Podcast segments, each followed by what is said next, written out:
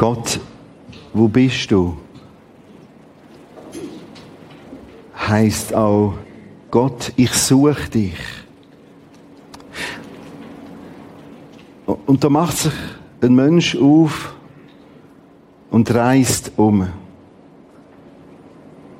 Du 76 Länder, 35 Jahre lang. Mit einer Frage, Gott, wo bist du? Bist du da? Oder da? Oder dort? Ich möchte den Pierre Eifler begrüßen und auf die Bühne bitten. Merci, dass du mit uns dein Leben wirst teilen.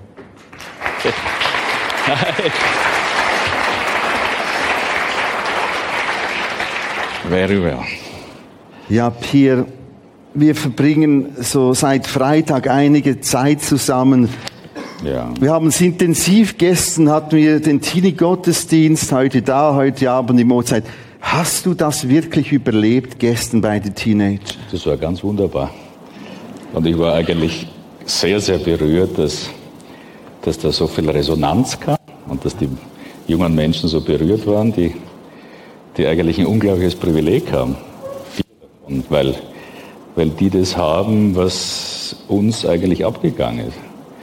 Und jetzt diese Weichen gestellt werden. Was ist meine Identität? Wo komme ich her? Wo, wo gehe ich hin? Wozu gibt es mich eigentlich?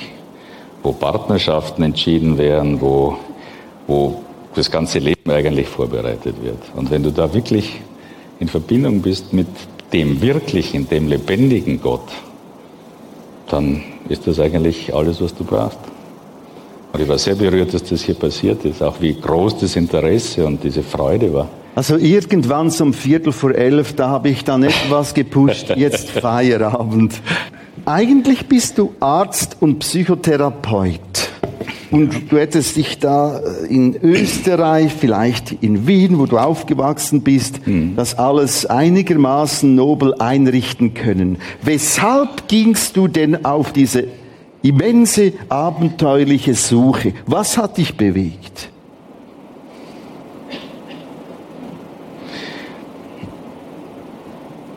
Eigentlich die Unzufriedenheit und die Lehre und das Medizinstudium und das ganze Aufwachsen. Ich wollte als, als Kind, war mein Kindheitstraum, Priester zu werden. Aha. Alternative war vielleicht noch Astronaut. Das waren so. Also beides das- geht nach oben, das Geht nach oben, geht näher zu Gott. Aber das waren so die 60er Jahre, wo so die Mondlandungen stattfanden. Aber es war nicht wirklich sehr realistisch. Und äh, diese tiefe Sehnsucht, äh, Menschen zu Gott zu führen und mit ihm in Verbindung zu bringen. Als Österreicher kannte ich eigentlich nur die katholische Kirche.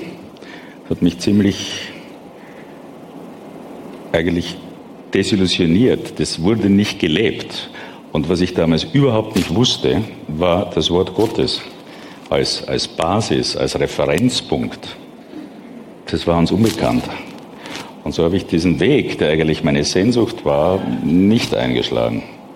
War aber immer noch auf der Suche nach Ganzheit, nach Heilung. Und es bringt dich eigentlich an den Punkt, wo du selber heil werden musst und auch möchtest, weil du sonst verloren bist. Dann Medizin, relativ abgehoben, relativ beziehungslos.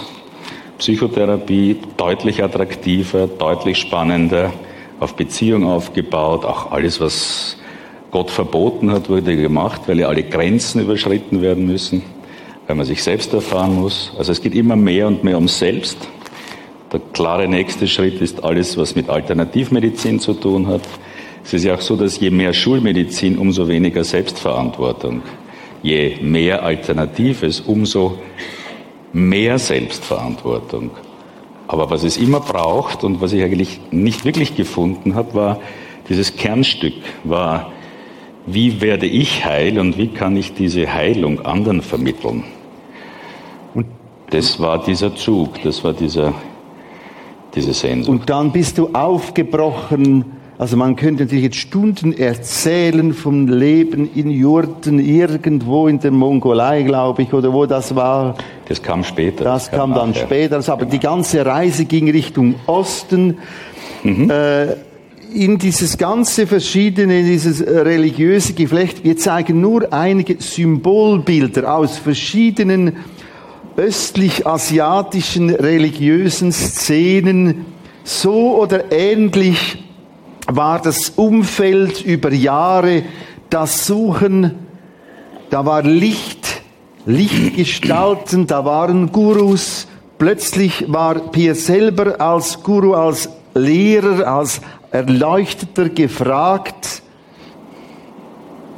Da gibt es Götter, Amas, Figuren. Und wir lassen dieses letzte Bild einfach mal etwas als Symbolbild stehen. Eine der vielen Stationen war dann Buddhismus, buddhistischer Mönch, hm. Hinduismus, hinduistischer Priester, Schamane in Hawaii, auf Hawaii. Äh, wie bist du dort Mönch geworden im Buddhismus? Da war dann noch dieses engere Umfeld Dalai Lama mit drin. Hm. Ich habe nach meinem Studium in Österreich musste man damals an die drei, manchmal vier Jahre warten, um eine weitere Ausbildung zu machen. Und dazwischen kam Zivildienst, Krisenintervention, das war so mein Beginn als wirklicher Therapeut. Dann Postgraduate-Stipendium in China. Ich war auch chinesischer Arzt und wollte das im Mutterland lernen. Was wir alle nicht wussten, weil die haben einen gut verrückten Mediziner gesucht, der eigentlich im Hintergrund die Ausbildung in China testet. Also ich war sowas wie ein, wie sagt er da, so ein Testseller. Mhm. Aber das hat überhaupt nicht funktioniert. Aber das Wirkliche ist, in China damals, das war in den 80er Jahren, diese wirkliche authentische, was anziehend war, war diese Ganzheit. Das, da war Ernährung, äh, Beziehung, Glaube, Kultur, das war eines. Das war sehr, sehr berührend. Wir lebten ja schon in einer sehr zerstörten, analytisch strukturierten Welt, wo die Dinge miteinander nicht mehr viel zu tun hatten. Ne? Und ich habe lang gebraucht, um wirklich einen authentischen Lehrer zu finden, weil ein Drittel war tot nach der Kulturrevolution oder in Concentration Camps. Ein Drittel hätte ich mir wahrscheinlich leichter getan, in New York, Sydney oder Paris zu finden, wo sie hin emigriert sind. Und ein Drittel lebte im Untergrund. Und es hat ungefähr ein halbes Jahr gedauert, bis sie diese, dieses Vertrauen fanden, wirklich auf mich zuzukommen. Und das war eigentlich dieser Umschlagpunkt. Ich habe euch gestern Abend erzählt, dazu kommt noch meine Großmutter, war eigentlich der einzig wirkliche Bezug zu Jesus, aber eben katholisch, ohne Bibel.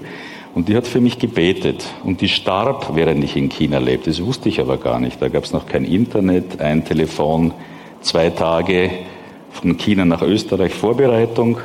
Und der Gebetsschutz war weg. Das sage ich jetzt mal so. Mhm.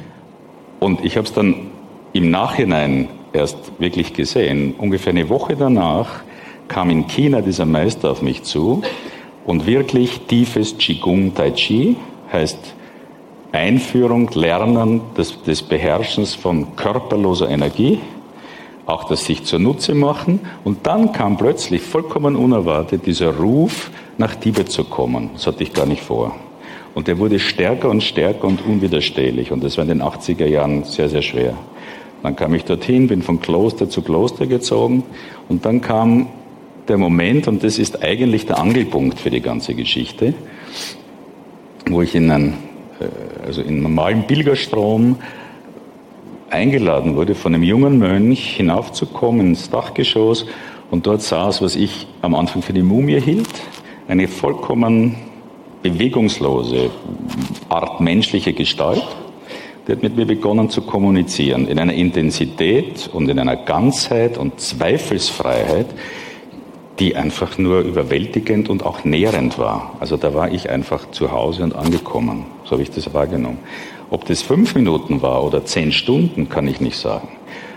Das war Kalu Rinpoche, das sagte mir damals nicht, sagt euch wahrscheinlich auch wenig, aber das ist eigentlich der höchste Lehrer des jetzigen Dalai Lama, der hinter dieser Diaspora des tibetischen Buddhismus steht, der quasi aus dieser Invasion der Chinesen die die Tibeter und vor allem ihre spirituelle und politische Ebene vertrieben haben, der aus diesem Vertreiben eigentlich ein Evangelisieren mit dem tibetischen Buddhismus der ganzen Welt gemacht hat. Darum gibt es in der Schweiz, in Österreich, in Oregon, wo auch immer, tibetische Klöster. Und diese Person, dieses Wesen hat mich initiiert. Initiiert heißt? Initiiert heißt eingeführt. Ich kann heute sagen, eigentlich meine Software ausgewechselt. Das war absolut berührend, bereichernd, wie gesagt, zweifelsfrei. Und ich konnte anschließend, der hat mir sozusagen meine Existenz vollkommen eröffnet. Und ich konnte dir anschließend und bis vor kurzem mehr über meine letzten neun, 900 oder 1000 Jahre auf Erden erzählen, die ich verbracht habe in dem ständigen Vorbereiten auf den Quantensprung im Bewusstsein, weil das Gleiche passiert ja in Tibet, passiert im Islam, passiert im Hinduismus. Überall gibt es diese Erlöserfiguren, die das Göttliche wieder auf Erden bringen. Und das ist wirklich wie ein globales Netz. Und das ist damals passiert.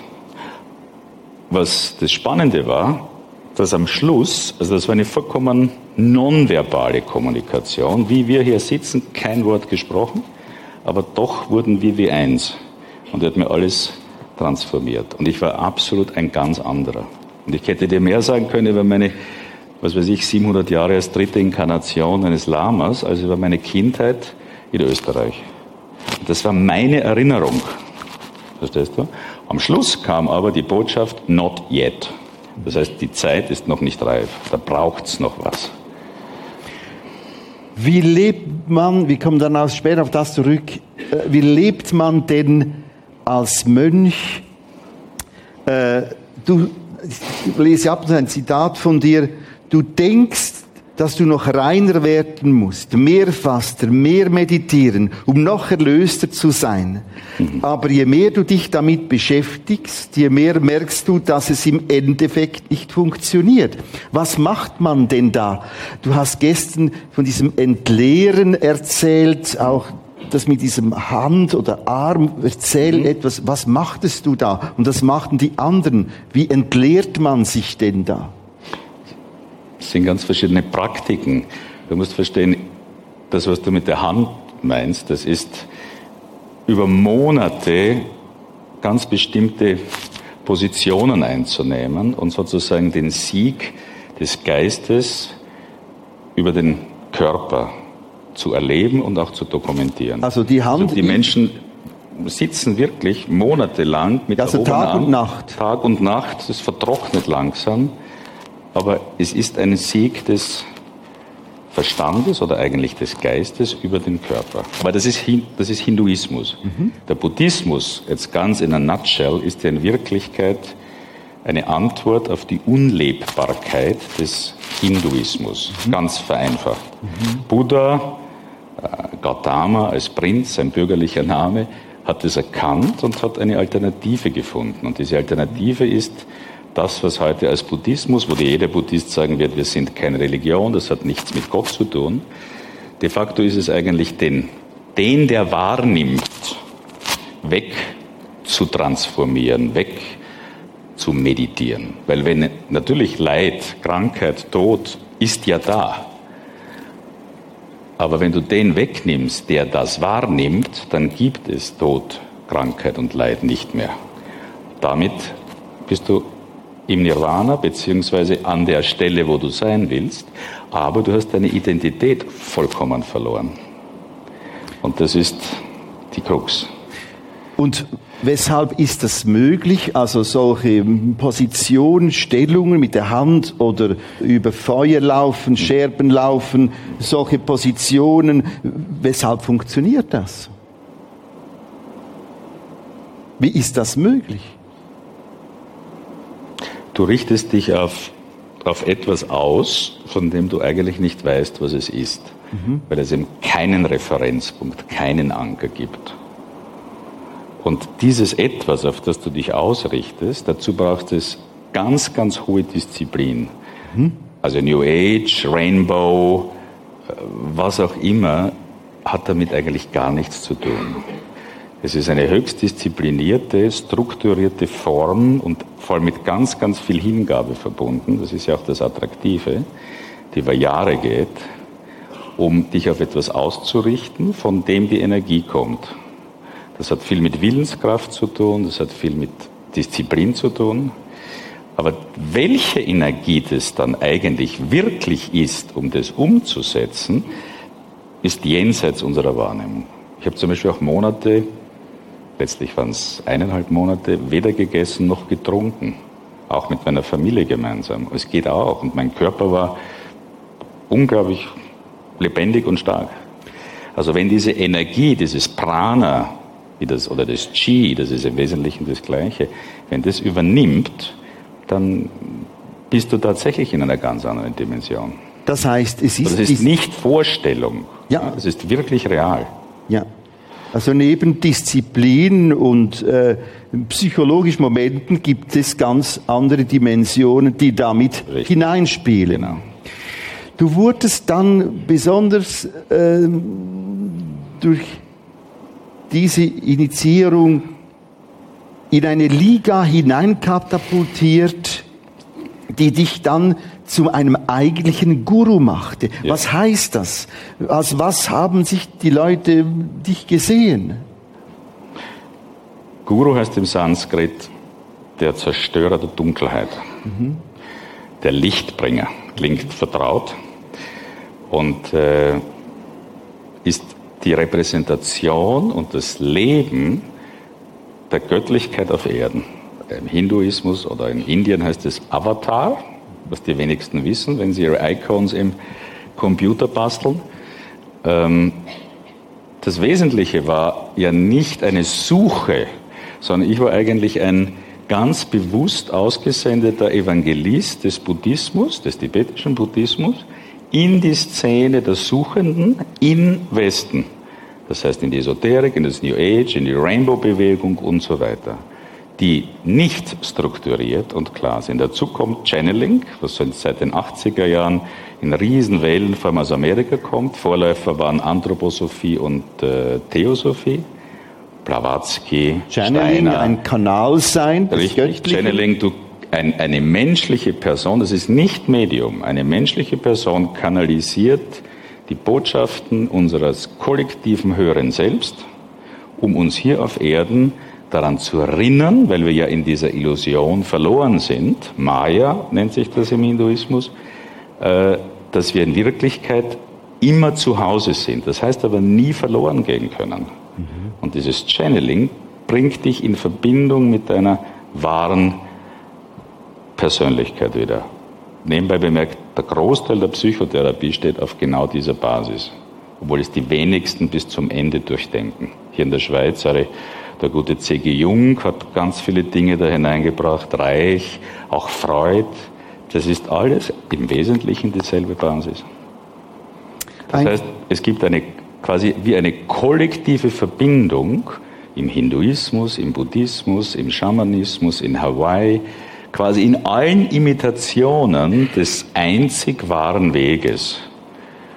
Und manche davon sind hervorragend, manche davon sind nicht so gut, aber sie haben alle eins gemeinsam, sie sind Imitationen. Sie sind anti anstelle von dem einen Original, das ich nicht kannte, weil ich dieses Buch als Fälschung betrachtet habe, Das Bibelbuch. das Bibelbuch. Und trotzdem sieht es so erleuchtet aus, farbig, bunt, Lichter. Und dann ein Zitat von dir. Letztlich missbrauchten wir uns gegenseitig, das Ende war verheerend. Was meinst du damit?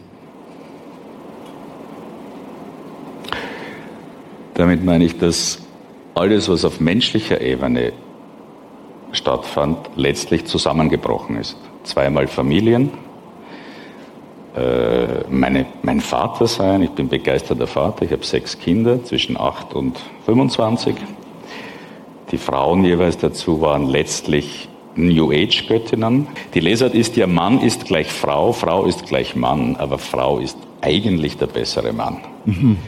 Weil das Zentrum, wer lacht, das Zentrum ist ja logisch. Verstehst du, was ich nie begriffen habe? Es ist der Humanismus. Es ist nach meiner Abkehr von der Kirche, die so komisch das klingt, mein einziger Zugang zu Gott war, bin ich in einer Eliteschule in Österreich groß geworden und indoktriniert mit Humanismus. Und Humanismus ist, das Gute im Menschen wird siegen. ist eigentlich wie eine spirituelle Evolution. Mhm. Und all diese Religionen sind im Wesentlichen im Kern das Gleiche. Mhm. Ähm, alles ist zerbrochen. Ich habe dieses Leben wirklich als Lebensexperiment gelebt, ohne Netz, habe die Gesellschaft verlassen, bin mit Pferden statt Autos und Solarpanelen statt Steckdosen und Jurten und Zelten statt Häusern, vollkommen auf dem Vertrauen in das große gute Ganze, vollkommen abgekoppelt von der Gesellschaft und wollte eigentlich eine Alternativgesellschaft aufbauen, was mir fast auch gelungen ist. Und da warst du in dieser Weltelite des Spirituellen, des New Age Religiösen. Mhm. Und dann kam noch der eine Auftrag, wie ein Teil, das noch fehlte, ja. nämlich der Islam. Genau. Und da wurde es definitiv schwierig. Dieser Auftrag von Kalorinpoche oder dieses Wesens, not yet, fand seine Antwort 24 Jahre später. Die ganzen 24 Jahre waren auch mit sehr viel Spannung erfüllt. Wann ist es denn soweit? Woran erkenne ich das denn? Und es kam wie ein Blitz 2012, es war ein Freitag, nicht irgendein Freitag, aber das wusste ich nicht. Es war der Freitag, wo die Muslims ihre Hajj feiern und an diesem Freitag sowas wie eine kollektive Meditation und Anbetung Allahs produzieren, also in die Millionen. An diesem Freitag hat sich buchstäblich in meinem Herzen auf einer Straße in Andalusien, wo auch so ein New Age Hub ist und wo ich Seminare, Workshops gemacht habe, da wollte eigentlich klarerweise noch der Islam, wollte Allah in dieses Pantheon aufgenommen werden. Mhm. Hm? Weil die Lesart ist ja, dass alle Religionen, alle Weisheitspfade in der Essenz die gleiche ist, also die gleiche Essenz hat. Und das sollte ich mit meinem Leben und in lebendigen Gemeinschaften im Westen beweisen. Dieser Blitz, diese Vision war in meinem Herzen die Verschmelzung von Maitreya, das ist der kommende Buddha, der Erlöser im Buddhismus, Mehdi oder Mahdi, das ist vor dem schiitischen Islam der Erlöser, und dem Jesus, der ich war, nämlich der New Age Jesus. Und dann dachte ich, ich bin vollkommen übergeschnappt. Letztlich. Und sagte, obwohl es eine sehr gute Erfahrung war, auch diese 24 Jahre fanden endlich eine Antwort. Now, it's the time. Und dann wollte ich eine Autorität finden, die jetzt sagt, entweder ab in die Klapsmühle oder das stimmt. Und erstaunlicherweise fand ich die. Ich wurde dann eingeladen nach Zypern, wo damals noch Sheikh Nazim lebte. Das ist einer der höchsten Sufi-Meister. Sufi meist ist Sufi aus dem Islam, der mystische ist Islam. der mystische Teil des Islams, der aber selber von den Großteil des Islams, Islams abgelehnt wird als Heretiker, also als äh, Ketzer. Äh, Ketzer. Und der hat mir das erstaunlicherweise bestätigt. Er sagte, du, ich hatte am selben Tag dieselbe Vision. Mhm. Die Zeit ist reif. Mahdi kommt zurück. Mhm. Äh, und hat mich eingeladen zu bleiben, zu unterstützen, Allah und sein Worship einzubauen. Und das war der Point of No Return. Da ist alles zerbrochen. Weshalb? Weil in dieser Praxis, und ich war dort aufgenommen, sehr aufgenommen. Du musst verstehen, überall wo ich hinkam, war ich eingeladen und aufgenommen.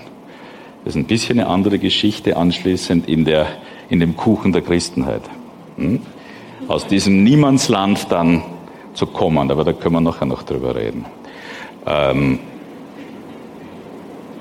das Fürchterliche war, dass in dieser Beziehung sich das Gegenüber, Allah, was ja perfiderweise in Arabisch Gott heißt, und viele die sogenannten abrahamitischen Religionen als mit einer Wurzel betrachten, was überhaupt nicht so ist, dieser Allah hat sich als vollkommen beziehungsloser, willkürlicher, unzuverlässiger Götze herausgestellt.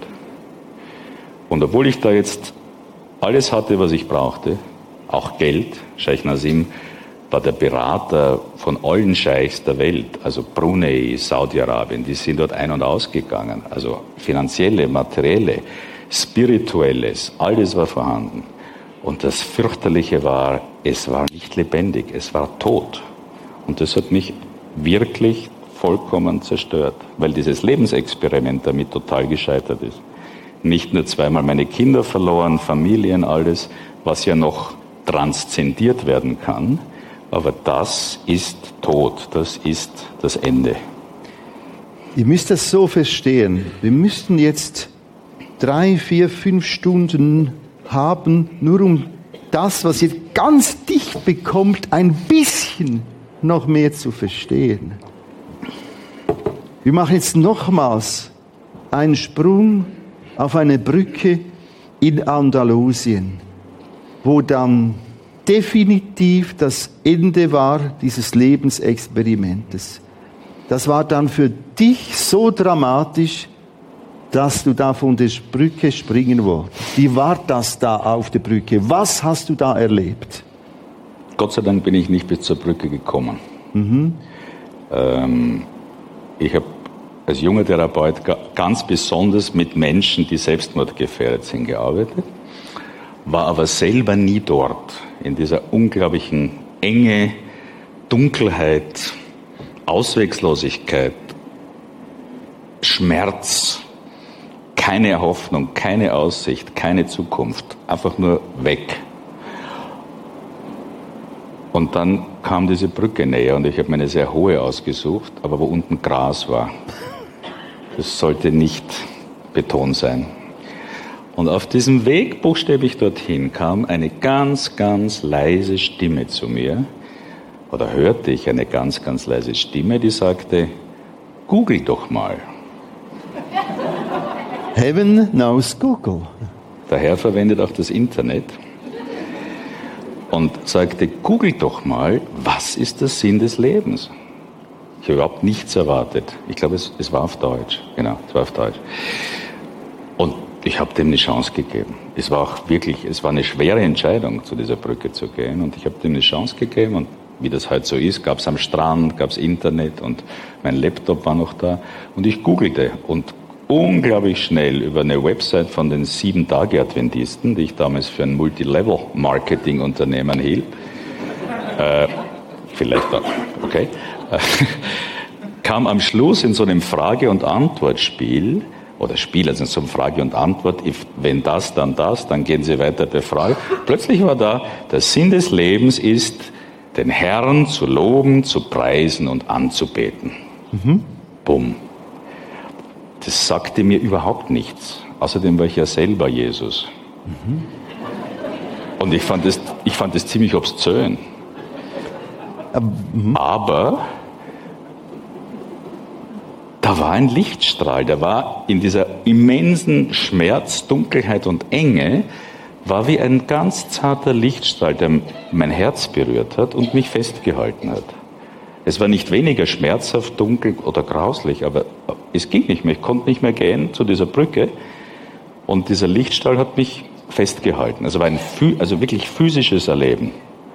Und diese Enge wurde ein bisschen weiter. Und kurz danach, ich kann nicht mehr sagen, es war sicher derselbe Tag, vielleicht waren es ein paar Stunden, dann kam was noch Erstaunlicheres. Aus dieser selben Quelle sagte er zu mir, ich wusste nicht, dass es er ist damals, dann schau doch mal, vielleicht stimmt die Bibel. Mhm. Damit hätte ich wirklich nicht gerechnet. Und ich habe dann die Zeit gehabt und ich habe den Platz gehabt und ich habe das getan. Ein ganz spezieller Platz. Ein ganz spezieller Platz. Wie ist dieser Platz? Wie war dieser Platz? Gar nicht so gute Karten. Das war mit einem ungarischen Mann zusammen, der mir so eine Erdjurte, Erdhöhle vermietet hat. Und sein Bruder hat sich umgebracht, weil er die Widersprüche in der Bibel nicht lösen konnte. Der hat mir ein bisschen abgeraten, das zu tun, was ich vorhatte. Und auch noch ein paar andere mehr. Und ich habe es getan. Es hat zwei Monate gebraucht. Es waren ganz viele Erfahrungen, auch noch ganz persönliche, spannende da drinnen, über Apokryphen, über Bücher und Dämonen und Geister. Und am Schluss war es glasklar. Erstens ging es mir wieder ein bisschen, bisschen besser. Ich habe auch nach 25 Jahren wieder begonnen, Alkohol zu trinken, was nämlich ein absolutes No-Go ist mit Bewusstseinserweiterung. Also an alle gerichtet, Drogen und solche Dinge sind immer auch in diesen Traditionen sind nicht kompatibel, ist, ist, ist, ist nicht erlaubt, ist disqualifizierend. Es sind Abkürzungen und Sackgassen. Natürlich gibt es eine Bewusstseinsveränderung, aber nichts Nachhaltiges. Und wie hast du denn gemerkt, es ist Jesus Christus? Das hat noch eine Zeit lang gedauert und mich mit sehr viel Unsicherheit erfüllt, weil erstens war ich es selber, zweitens ursprünglich, zweitens kannte ich ganz viele Christusse, ganz viele Ebenen, auch noch in der Christenheit, zwölf Stämme, sieben Tage Adventisten und so weiter. Aber diese zwei Monate waren einfach ausschlaggebend und was für mich das Überraschendste war, und ich war nie ein Evolutionist, also ne, mit bisschen Intelligenz ist einfach dumm. Mhm. Aber es stimmt, vom Anfang bis zum Ende, vom Schöpfungsbericht bis zur Offenbarung, die Vergangenheit bis zur Zukunft. Und du bekommst eine unglaubliche Festigkeit im Herzen, weil du deinen Platz plötzlich hast. Es wird überschaubar, es wird klarer, du wirst, du wirst positioniert, weil wenn du in Beziehung mit ihm trittst, dann passiert auf allen Ebenen, dass diese Puzzlestücke, die eben kein Zentrum haben bis dahin und da drüben keiner war, plötzlich ist da wer und der will auch noch mit dir sein und das kannst du am Anfang gar nicht begreifen, gar nicht fassen, weil ich musste diese ganzen 800 Jahre und noch viel andere Dinge vollkommen loslassen. Was mir das Leben gerettet hat, war der Heilige Geist, der mir offensichtlich die Kraft gab, das Wort Gottes über meinen Verstand und über meine Gefühle, sozusagen unsere ganze Lebensform war ja auf Gefühle ausgerichtet. Also die Autorität dem Wort Gottes zu geben, obwohl ich das noch überhaupt nicht kannte, und nicht mehr meinem Verstand und meinen Gefühlen. Und dazu die Fähigkeit, die ich vorher nicht hatte, alle Widersprüche, 2 minus 2 ist 0, wie auf ein inneres Regal zu stellen und nicht mehr an der Wahrheit des Wortes zu zweifeln, sondern an meiner Wahrnehmung und es ihm zu überlassen und darum zu bitten, dass diese Widersprüche sich in Synergien, also in gemeinsame Unterstützung verwandeln, wo dann zwei und zwei nicht nur vier, sondern fünf, sieben oder vielleicht sogar elf ist. Und das ist immer noch passiert. Und damit ist aber, wächst das Vertrauen und wächst die Beziehung. Aber was du brauchst, ist eben diese Demut, die ich nicht hatte. In meinem Fall hat sich Demut sogar als, oder in meinem Fall hat sich Stolz sogar als Demut verkleidet. Wenn du auf die Straße gehst, alles loslässt und wie eine Mischung von Buddha und Franz von Assisi lebst, wirklich entsagst, nichts mehr besitzt, alles verbrennst, verschenkst, dann hast du den Eindruck, das ist ziemlich demütig. Aber es war verkleideter Stolz. Ein Bibeltext, der dir ganz wichtig ist, Johannes Evangelium Kapitel 14, 6. Mhm. Da sagt dieser Herr, dieser Herr Jesus, der plötzlich da hineinkam, mhm. der dich suchte. Mhm. Ich bin, er stellt sich hier vor, Jesus Christus sagt, ich bin der Weg, er meint Weg zu Gott. Mhm. Ich bin Wahrheit, die Wahrheit über diesseits, jenseits, Himmel, Erlösung. Ich bin das Leben, ewiges geistliches Leben. Und dann niemand kommt zum Vater, denn durch mich, Pierre, ich werde jetzt sehr aufdringlich bis zu der letzten Minute sein. Weshalb ist denn das so? Du hast vieles gesehen. Mhm. Viele von uns haben uns schon daran gewöhnt. Ja, das ist auch so. Ja, ja. Aber mhm. weshalb ist es so? Du meinst, warum diese Ausschließlichkeit? Ausschließlichkeit. Und weshalb bist du jetzt, sorry, nicht einem mhm. weiteren Guru aufgesessen? Das war meine große Angst, mhm. ganz am Anfang. Und die hat einige Zeit, also sicher ein paar Jahre. Das Ganze, dieser, diese, dieser Freitag ist ungefähr fünf Jahre her. Mhm. Ähm, es ist ja auch höchst exklusiv. Aha und überhaupt nicht tolerant Aha. und political höchst incorrect. Mhm. Und du musst dazu aufstehen und du musst dazu Ja sagen. Und es ist eben der schmale Pfad. Und er ist nicht sehr attraktiv. Weshalb bist du denn so was Unattraktives äh, gegangen? Ja, das hat ja auch 45 oder 40, 35 Jahre gedauert. Mhm. Ähm, was es, ist das? Es braucht dieses Buch, es braucht das Wort Gottes, es braucht die persönliche Beziehung. Es sind zwei Dinge, die, die überzeugend sind. aber die musst du eben erleben und dich auf diese Veränderung einlassen.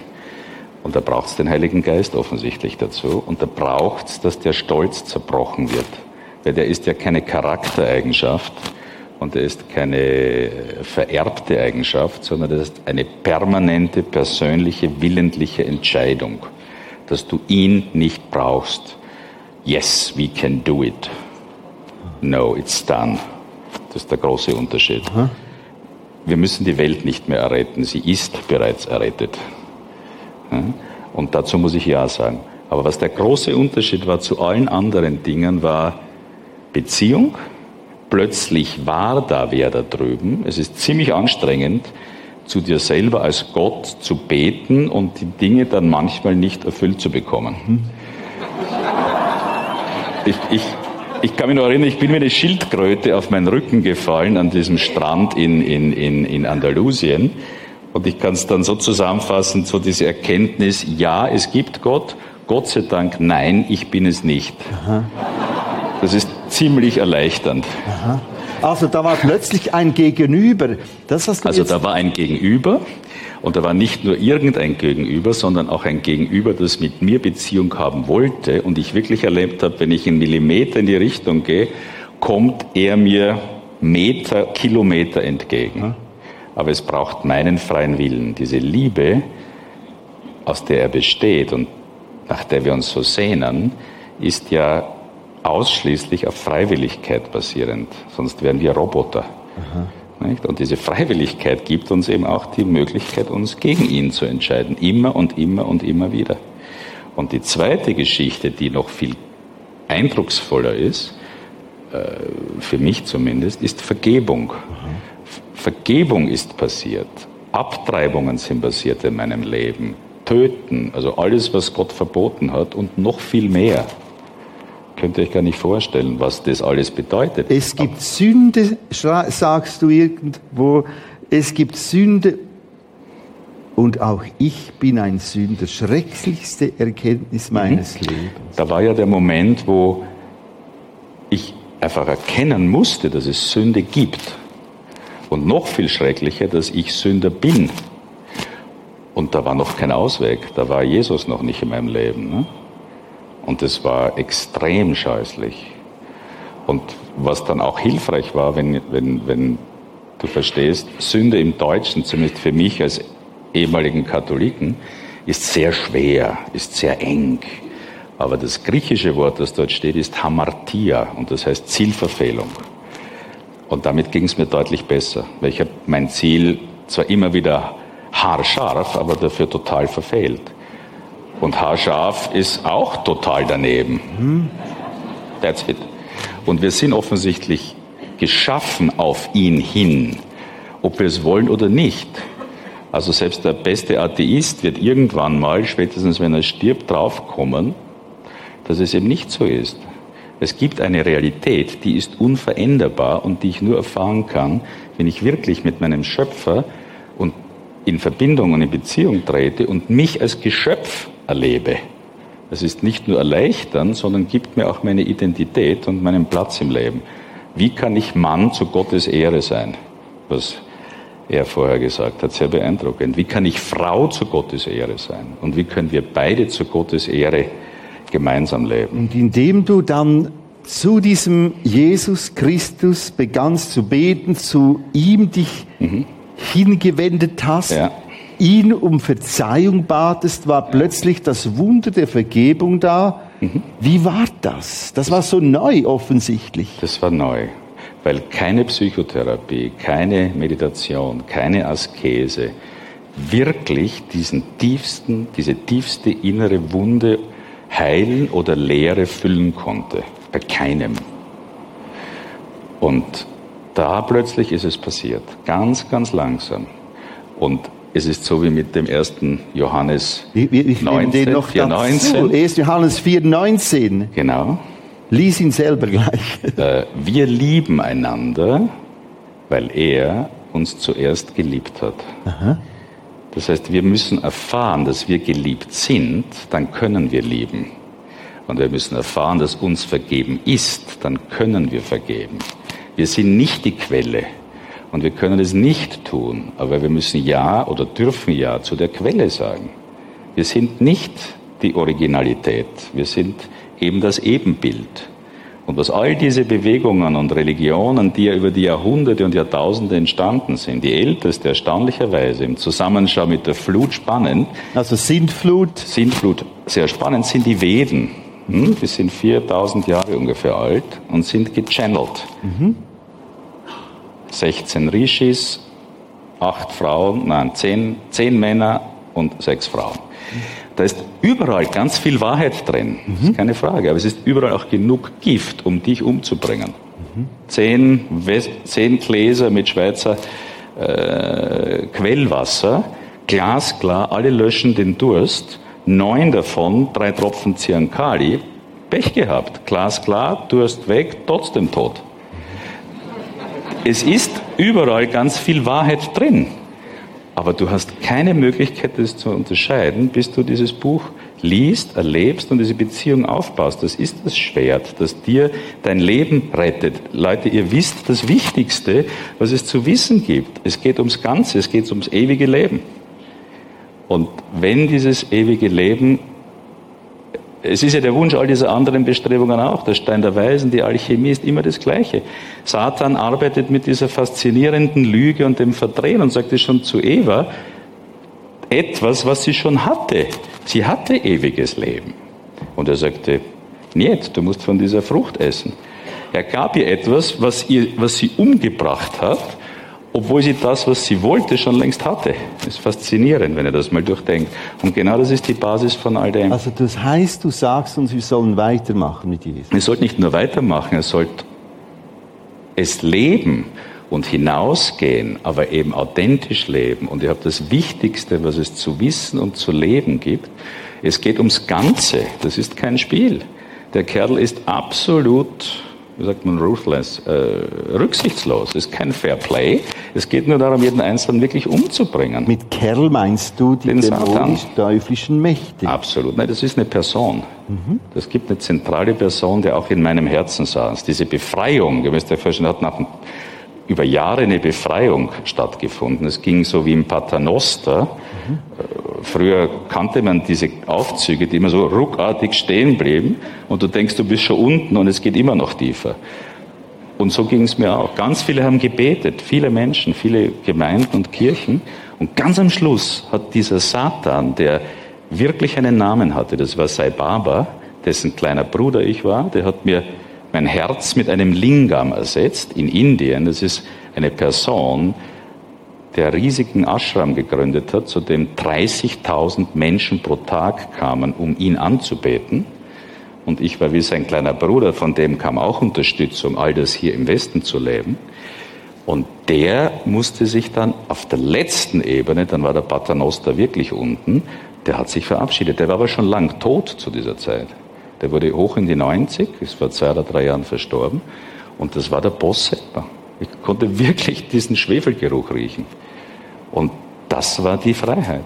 Und diese Imitation ist so hervorragend und so absolut überzeugend und sehr billig. Es ist immer eine billige Imitation im Sinne von, es braucht, du brauchst keine, äh, brauchst deinen Stolz nicht loslassen, es kostet dich nichts und, und, und. Es gibt ja kein Blut und kein Kreuz. Mhm. Ne? Aber ihr könnt euch darauf verlassen, dass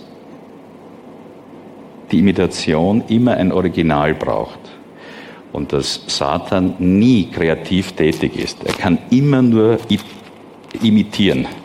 Das ist ziemlich gut und das ist ziemlich tröstlich. Aber das kannst du erst erfahren, wenn du das Original kennenlernst.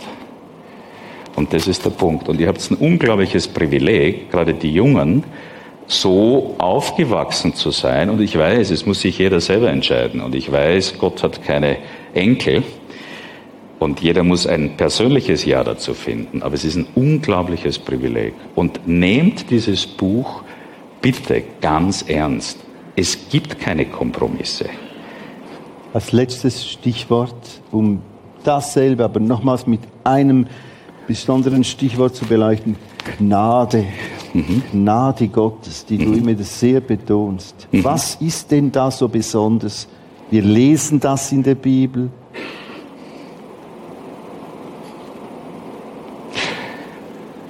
Dass es ein Geschenk ist, mhm. dass es ein persönliches Geschenk ist, dass dieses Buch ein persönlicher Liebesbrief an jeden von uns ist, dass es wirklich nichts bedarf, dass ich in keinster Weise aus eigener Kraft etwas dafür tun kann, dass mir das Herz gestärkt wird, wie Paulus auch in seinen Briefen oft schreibt, und dass ich dieses Geschenk wirklich auspacken darf. Ich habe absolut keinen Verdienst dazu, weil all diese anderen Dinge, inklusive Katholizismus, orthodoxe Kirche, wo ich jetzt lebe seit einiger Zeit in Kreta, das wird immer so verdreht, dass, dass du doch noch irgendwas tun musst. Irgendwas. Weil das ist ja das, was der menschliche Stolz möchte. Ich kann doch kein Geschenk annehmen. Weil wer bin ich denn dann? Dann bin ich ja wirklich nur Geschöpf und nicht unabhängig. Diese Gnade ist, ist Gnade und braucht ein offenes Herz und ist frei verfügbar, aber du brauchst ein ständiges Ja dazu. Wir sind geschaffen, um abhängig zu sein. Das will keiner hören. Ständig. Wie im Philipperbrief sagt und in vielen anderen Briefen, betet, freut euch, dankt ohne Unterlass. Das ist so gemeint. 24 hours, 7 seven days a week. Weil dann haben wir, sind wir ausgerichtet auf ihn. Und das ist Gnade, dass mir das widerfahren ist. Der Herr ist ja die ganze Zeit bei mir gewesen. Trotzdem ich all diese Dinge getan habe.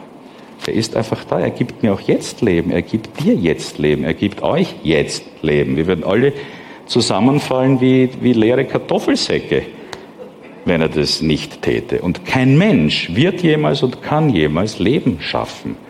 Übergänge von irgendwelchen Aminosäuren, die noch dazu ohne Sauerstoff in einem Milieu ohne Sauerstoff gehen, können und werden nie zu dieser höchst komplexen DNA zusammenfinden. Wenn irgendjemand von euch eine Schweizer Swatch im Wald findet, die weit entfernt von der Komplexität meines Daumens ist, würde niemand daran denken, dass das ein zufälliges Produkt von ein paar Plastikmolekülen ist. Da gibt es irgendjemand, der die zusammengeschraubt, verschweißt hat und damit rechnet, dass ich in zwei Jahren eine neue kaufe, weil sie hin ist. Aber wir und diese Beziehung ist kein Zufallsprodukt, ist ein Zufallsprodukt. Das ist Gnade, dass in diesem Dunkel, in dieser Finsternis, in, diesem, in dieser Enge er noch immer unserem Leben erhält und immer noch die Hand reicht. Und jetzt passiert was, dass dass diese ganze Erfahrung, die gegen ihn gerichtet war, aus seiner Gnade und meiner willentlichen Entscheidung dazu Ja zu sagen, mich jetzt hierher bringt, um euch diese Dinge zu erzählen. Wahrscheinlich die meisten von euch können damit gar nicht wirklich was anfangen, aber nehmt mit, es ist ein unglaubliches Privileg, euren König zu kennen. Pierre, bete noch mit uns. Gern. Herr, ich danke dir ich danke dir, dass du hier bei uns bist. Ich danke dir, dass du das möglich machst. Ich danke dir, dass du diese unglaubliche Geduld hast, dass du Geduld mit jedem Einzelnen von uns hast. Ich danke dir, dass du jeden Einzelnen und jede Einzelne führst und leitest, uns Leben gibst und wenn wir Ja sagen, auch wirklich ewiges Leben in deiner Gegenwart, Herr. Ich bitte dich, berühre uns und führe uns, schenk uns diese Wahrnehmung deiner Gegenwart, dass wir uns in deine Vaterarme zurücklehnen dürfen, dass wir wirklich die Sorgen bei dir abgeben, dass wir wirklich das tun und das wahrnehmen, was du für uns vorgesehen hast. Amen. Amen.